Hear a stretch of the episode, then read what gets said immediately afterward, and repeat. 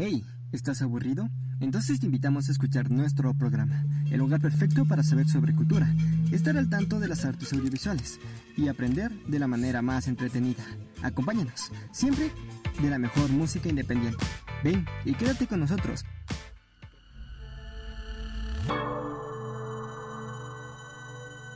Conexión audiovisual. Hola, hola, ¿qué tal mis amigos y amigas del Instituto Sucre? Esto es Conexión Audiovisual. Hoy tenemos un programa full importante que creo que, que debería ser un tema tratado por todos, que son los audiovisuales en pandemia. Me encuentro acompañado de Joseph. Buenas tardes, me llamo Joseph y dime Gandhi, ¿qué tenemos planeado para el día de hoy?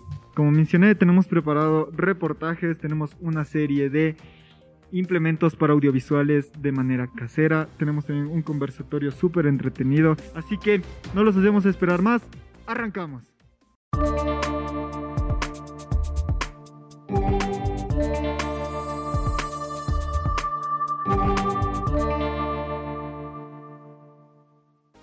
Bienvenidos al primer bloque de esta su sección.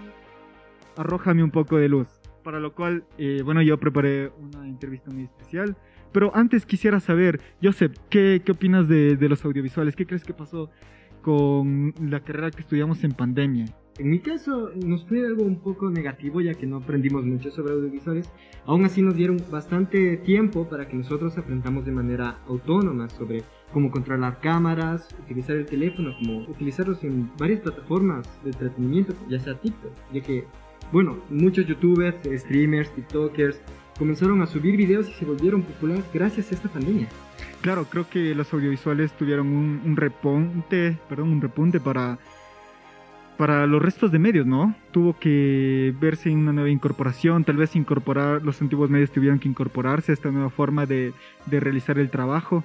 Entonces, para profundizar un poco más de este tema, les preparé una entrevista con alguien muy importante, Paul Salas, que trabaja en Corape, que es la coordinadora de radios y medios digitales y educativos del Ecuador, para lo cual nos ayuda con una pequeña entrevista como les dije, así que los dejo con ellas.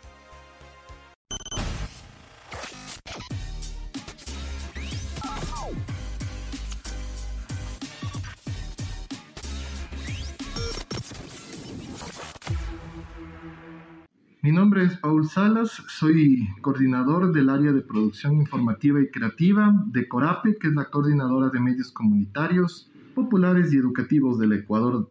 Con su experiencia en el campo audiovisual, ¿cómo cree que se benefició esta área con la pandemia? La parte audiovisual ha sido fundamental, especialmente con el énfasis en redes sociales.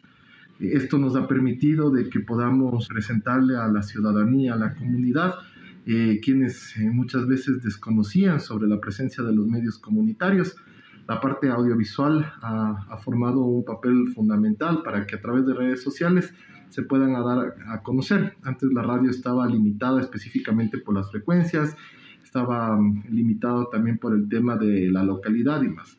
Sin embargo, el ampliarnos a estos espacios ha sido fundamental para que quienes no conocían, no podían acceder a la comunicación comunitaria, puedan hacerlo ahora aprovechando eh, estos espacios como serían las redes sociales. Entonces, eh, la radio vive un momento de, de reconfiguración Ahora hay mucho el tema de la radio visual, eh, se está tratando de reconfigurar muchos conceptos adicionales para que justamente, o sea, lo que se viene haciendo acá en Corape y el poder trabajar con medios, eh, sean elementos claves para un poco ir posicionando y que la gente vaya conociendo más del trabajo que venimos eh, realizando y adicionalmente el trabajo que viene haciendo eh, las radios que forman parte de Corape. Teniendo en cuenta que resalta el, eh, que se involucre la sociedad o los otros medios a pesar de las dificultades, eh, ¿qué opina respecto a la cantidad de creadores de contenido que surgieron en la cuarentena? ya sea en diferentes medios o plataformas, ¿no? ya sea en el área informativa o en el área de entretenimiento. Creo que es el resultado de todo un proceso eh, que se viene ya llevando hace más de 10 años eh, la radio vivió su momento eh, de volverse, o sea, que tuvo mayor incidencia o eh, existieron creadores o gente que empezó a crear medios online, o sea, la radio tuvo ya ese proceso de, transformación. Ahora yo creo que adicionalmente pasa lo mismo con la parte audiovisual. Con los antecedentes mencionados, y para ir cerrando, ¿cuál cree que sea el papel que van a jugar el área audiovisual de ahora en adelante? Creo que el rol es inminente en la presencia que van a, ir teniendo, eh, especialmente como lo mencionaba en las plataformas. Yo creo que el área eh, del Internet, eh, nosotros tenemos un retraso de 10 años. Hay países que ya han eliminado, por ejemplo, las frecuencias de radio. Ya no existe la frecuencia modulada. Hay mucha gente que en muchos países adicionales eh, ya está la televisión digital, ya está el tema de consumir el contenido a través de un televisor smart o un televisor con, plata, o sea, con sistemas operativos como Android y encender el televisor e irse a ubicar en cualquiera de las plataformas para observar un noticiero, para observar una canción, para observar, etc. Entonces, el rol que tenía el medio tradicional se va a ir perdiendo. Pero ¿qué sucede en el Ecuador? Ecuador tiene un retraso de 10-15 años en, tecnología. Adicionalmente, Ecuador todavía no ha podido tener una muerte analógica. Es el único país en América Latina que todavía no pasa a la señal digital. Eh, a pesar de que exista aquí ya herramientas para nosotros poder tener televisión de alta calidad o el TDT, eh, no existe eh, todavía el ejercicio político en decir, ah, hoy es la muerte analógica, pasemos a una parte digital.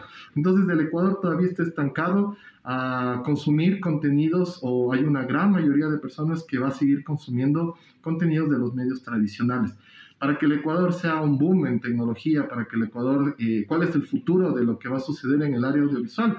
Creo que estamos, a pesar de que se tienen que tomar políticas claras en que se invierte en espacios de tecnología, que Ecuador no esté atrasado en temas tecnológicos.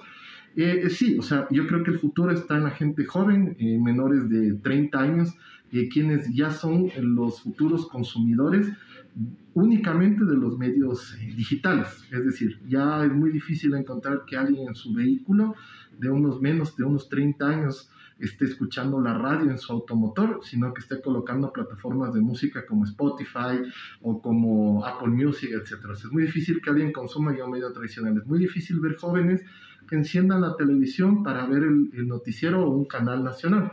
Es muy difícil. Entonces, eh, esto es lo que estoy eh, queriendo relacionar con que ojalá podamos eliminar esa brecha tecnológica para que todas las plataformas, los canales tradicionales, en este caso nuestro, los medios comunitarios y más, eh, que tienen eh, o están pensando en acceder a, un, a, una frecuencia de radio, una frecuencia de televisión, eh, puedan ahora también seguir aspirando a poder tener canales eh, con tecnología digital, que es algo que está todavía lejano. Entonces, mientras que no se acorte esa brecha tecnológica, eh, habrán medios, o sea, medios tradicionales que hasta 15 años más seguirán pensando en tener su frecuencia, en tener su televisión vía antena, etcétera, porque como no hay esta, este cambio, este salto a la parte digital, no podemos estar pensando de que nuevas personas generen contenidos para, eh, de manera masiva, por ejemplo. O sea, no, no, hay, no, hay, un canal que esté pensando de manera masiva en una plataforma digital, por ejemplo.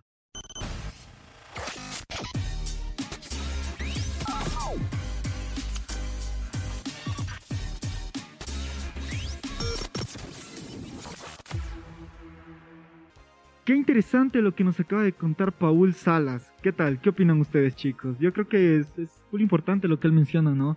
Respecto a cómo medios han tenido que incorporarse a la transmediación, un medio muy importante y grande como la radio, igual el acceso al que tienen ahora las personas para generar contenido audiovisual, ¿no?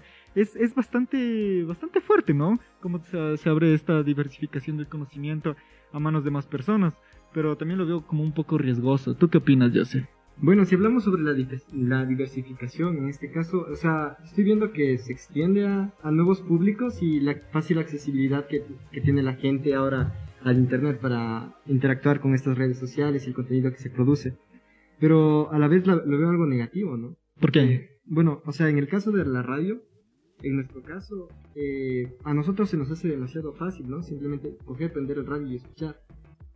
Eh, pero al extenderse a nuevas a, nuevos lugares como el internet. A la gente que no tiene acceso a esto es un público que no tiene dinero, por así decirlo. No tiene los recursos. No tiene los recursos. Exacto. Se le hace complicado. Y se aleja del público objetivo al cual tenían planeado, principalmente. Claro, creo que es, es importante también pensar como eh, los medios también para otro público diverso, ¿no? Gente tal vez con capacidades especiales y también apuntar, apuntar a otro público, siempre cubriendo las necesidades de formar una mejor sociedad. Así que, amigos, les dejo con esa reflexión de ¿qué, qué harían ustedes con el audiovisual para ayudar a una mejor sociedad? Nos vemos en el siguiente programa de esto. Arrójame un poco de luz. Chao, chao amigos, hasta la próxima. Hasta la próxima.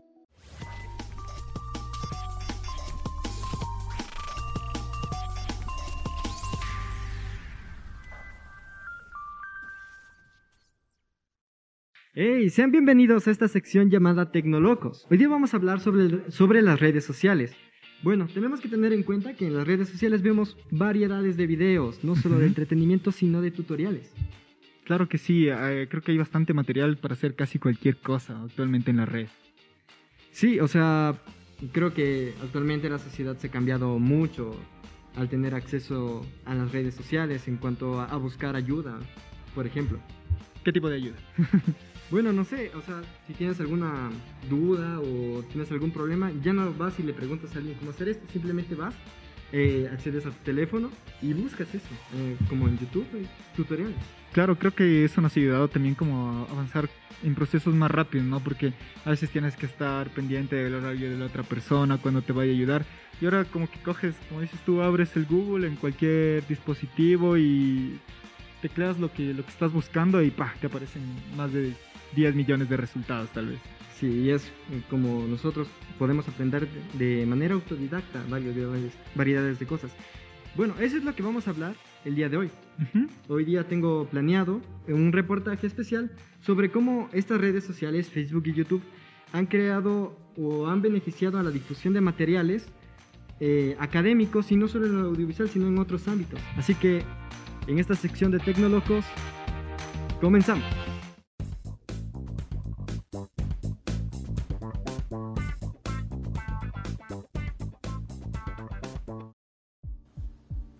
YouTube. YouTube es una red social creada en 2005 por Jawed Karim, Chad Hurley y Steve Chen. Es una plataforma donde puedes disfrutar los videos y la música que te gustan, además de poder subir tu material original y compartir con tus amigos, familia y el resto del mundo. Puedes encontrar una gran variedad de videos de- desde música, animaciones, unboxings, viajes hasta videos educativos y tutoriales. Estos últimos suelen ser los más importantes para nosotros. Dicho contenido lo hemos consumido más de una vez en nuestra vida y lo seguiremos consumiendo. Somos seres que estamos en constante aprendizaje, tenemos nuestras dudas y defectos, y gracias al Internet podemos aprender sin costo alguno. Los videos con contenidos académicos son muy necesarios para nosotros, y se debe apreciar por lo que son un paso más para el aprendizaje, de manera autodidacta a nuestro ritmo. En YouTube podemos encontrar una gran variedad de videos académicos, ya sea de historia, aprender otros lenguajes, matemáticas, tutoriales de cómo utilizar programas de 3D como Blender o, o Maya, entre otros. Aún así, debemos de tener precaución. Aunque una gran cantidad de videos son buenos, existe otra parte en, la cual son malos, los únicos que buscan perjudicar a nosotros y nuestra familia. Si navegamos por internet, debemos de tener en cuenta que existen estos peligros. Debemos de tener precaución y consultar varias fuentes para saber si lo que veamos es verídico, por nuestra seguridad y por la de nuestros seres queridos. Vaya, me pareció muy interesante. este Muy reportaje. interesante, bastante interesante. Sí tenía un poco de noción respecto y es sorprendente, ¿no? La cantidad de conocimiento que se puede generar ahora solo con las redes, eliminando también un poco de mediadores como son tal vez los institutos o academias, ¿no? Pero creo que también algo hermoso que nos ayuda en la educación es ese contacto humano, ¿no? El, el poder relacionarte con tus compañeros y compartir anécdotas y conocimiento de una forma más directa, tal vez, así tener un- ese contacto con las personas. Sí, bueno, hoy también podemos verlo actualmente en las clases virtuales, ¿no? Que simplemente son clases y pones en tu computadora y escuchas, ¿no? Se, se ha alejado de ese contacto entre personas y eh, en mi punto de vista no aprendemos tanto mucho, sino que es nuestra propia voluntad la, la que nos impulsa a aprender más sobre estos diversos temas. Claro que sí. Em, creo que es, hay algo que resaltar, ¿no? También de, de esto del, del, poderte encontrar con un video tutorial que te ayude a solventar dudas.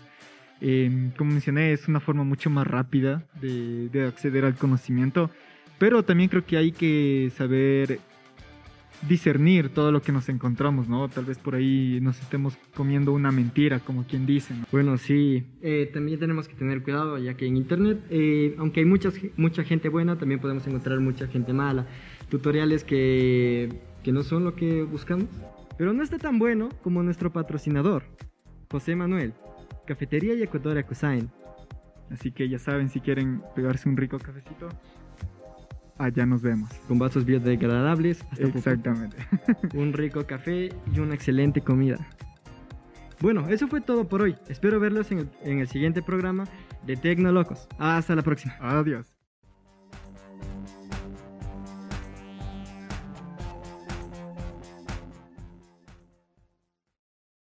¿Cómo están amigos? Antes de empezar esta sección me gustaría recordarles a, todo que, a todos que no está de más cuidar nuestra salud, hacer ejercicio 30 minutos al día, tomar el agua que nosotros necesitemos y siempre comer saludable, bueno, siempre que se pueda, ¿no? Y qué mejor manera de hacerlo que en José Manuel Cafetería y Ecuador y en Cuisine. Visítenos, estamos a las órdenes.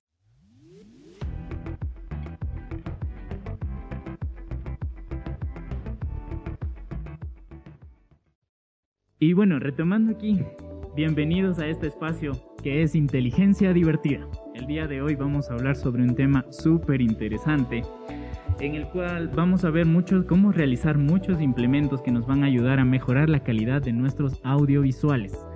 En este caso vamos a ver la realización de un estabilizador y un trípode, que es algo que nosotros necesitamos para empezar. Si tú quieres iniciar en el mundo del audiovisual, son elementos que no se te pueden pasar por alto. Esto va a mejorar de una, en una manera significativa la calidad de tus producciones. Así que quédate con nosotros, que enseguida te mostramos cómo lo vamos a hacer.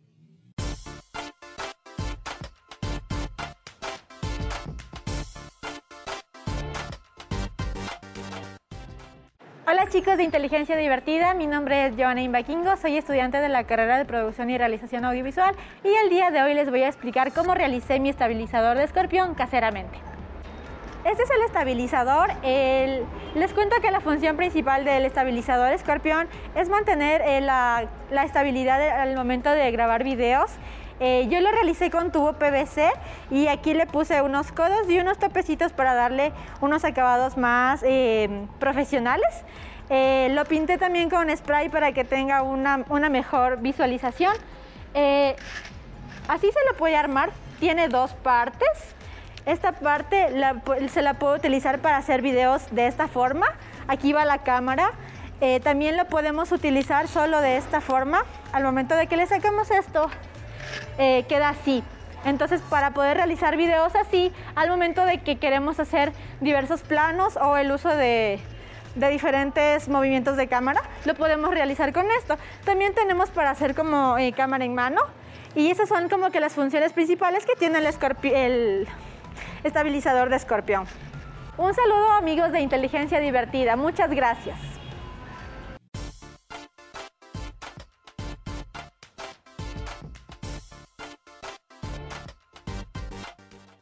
¿Qué te parece Brian este pequeño reportaje que hemos preparado? Súper interesante la verdad, porque es vital, vital tener un equipo que nos ayuda a tener más estabilidad en, lo que es los movimientos de cámara, por ejemplo, ¿no?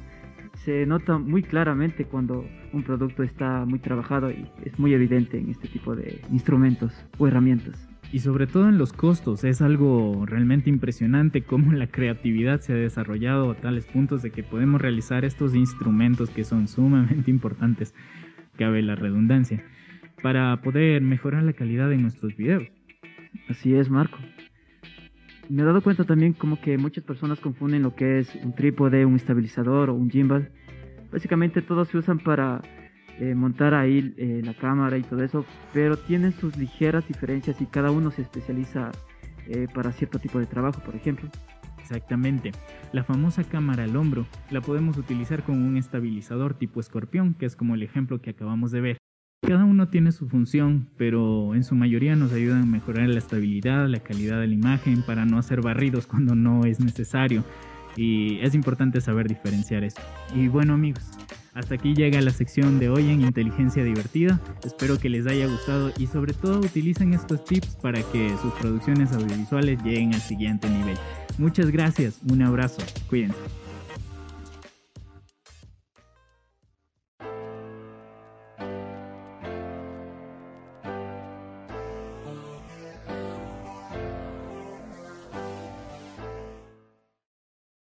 ¿Qué tal mis amigos? ¿Cómo están? El día de hoy en el segmento Ahora sí habla, tenemos una charla súper interesante. Aquí está conmigo Marco, ¿cómo estás? Así es, así es compañeros, el día de hoy tenemos algo súper interesante para ustedes. ¿Cómo están? Muy buenas tardes, buenos días o buenas noches. Sí, el tema de hoy es ¿qué hemos hecho con el tiempo que nos ha sobrado en un principio de todo, todo lo que sabemos que ha pasado hasta el día de hoy, que es más de un año ¿Tú qué piensas, Marco, con respecto a todo esto que ha pasado, pero especialmente dentro de lo que es el campo audiovisual, que es lo que estamos? Bien, Brian, te cuento que creo que muchos de nosotros nos hemos dedicado a lo que más nos apasiona, hemos dedicado tiempo para cultivar precisamente estas aficiones. En mi caso me dediqué a lo que es el audiovisual, netamente a la fotografía. Me encantó componer, gracias a lo que estuve viendo series, películas, documentales y de esto generó un gran impacto en mí que pude congelar imágenes de mucha mejor calidad. Sí, ahora que lo mencionas, el contenido como que se ha explotado exorbitantemente en la red internet. Y eh, precisamente hablando de eso, nos hemos encontrado con tutoriales express. Tú me lo habías mencionado, no sé si nos puedes ayudar con un poquito de eso. Claro que sí.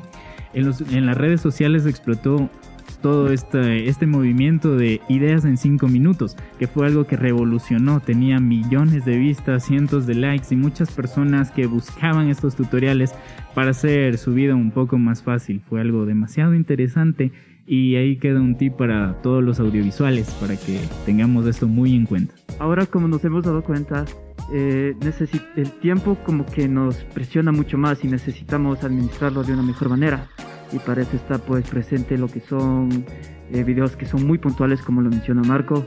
En YouTube por ejemplo tenemos ya este, esta característica que tiene que el video lo divide por secciones para ir directamente a esa parte y simplemente no perder más tiempo, ¿no? Claro, Brian, es algo bastante importante tener la información clasificada y en esto nos ha ayudado bastante la plataforma de YouTube en donde podemos encontrar los tutoriales puntuales para lo que nosotros necesitamos. De hecho, las inteligencias artificiales hoy día se encargan de darnos los videos recomendados según lo que nosotros hemos buscado. La famosa frase entrena el algoritmo, ¿no? Exactamente, entrenar el algoritmo para que nos ayude con lo que es preciso en ese momento. Sí, de hecho es como que buscas un tema en particular y después como que empieza a ver eh, ese temas relacionados principalmente con respecto a lo que has visto, lo último que estás consumiendo digitalmente. Creo que esto es bastante importante para los audiovisuales en sí. Muchos de nosotros tenemos nuestros canales de YouTube en los cuales nuestra información ya está seccionada y va a aparecer justo a las personas que están buscando algo sobre ese tema. Para eso también nos ayudan los famosos hashtags. Sí, de hecho es así, es como los famosos nichos, ¿no? Si lo has escuchado. Como que hay que especializarse en una parte y como que es más seguro, pero también un poquito limitante, porque como que nos evitamos explorar un poco más y ver otras maneras de poder llegar a nuestra audiencia. Como en todo hay que tratar de no encapsularnos en un solo tema, creo yo, diversificarnos un poco más y así podemos llegar a más público. Sí, de hecho es así y curiosamente como todo ser creativo lo sabe, eh, la creatividad no tiene límites, el único límite es el que nos ponemos nosotros mismos. Exactamente, me parece algo súper interesante. Y dime Brian, ¿qué hiciste tú con todo el tiempo disponible en la pandemia? La verdad me llamó bastante la curiosidad los famosos negocios por internet, ¿no?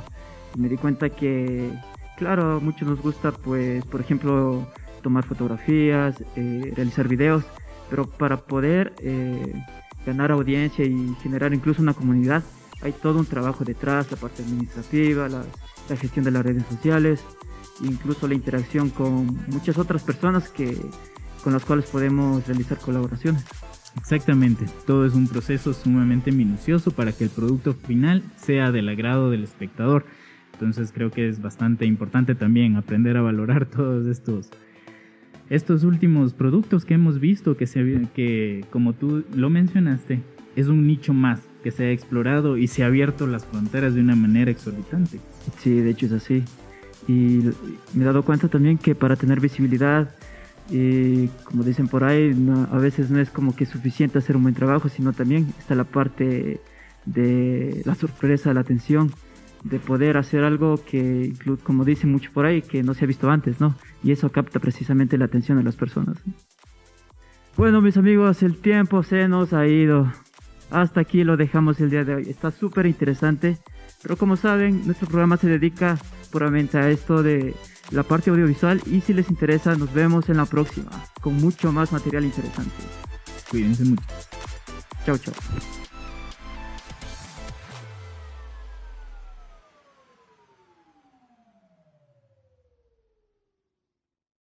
Wow, hoy día fue un día muy especial, ¿o no? claro que sí.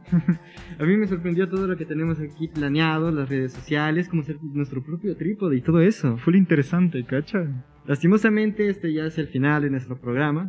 se nos ha ido acabando el tiempo, amigos. Espero verte la próxima semana, Gandhi. Yo igual espero verlos ustedes por la señal del Instituto Sucre. Esto fue Conexión, Audiovisual. Nos vemos en la próxima. Chao, chao.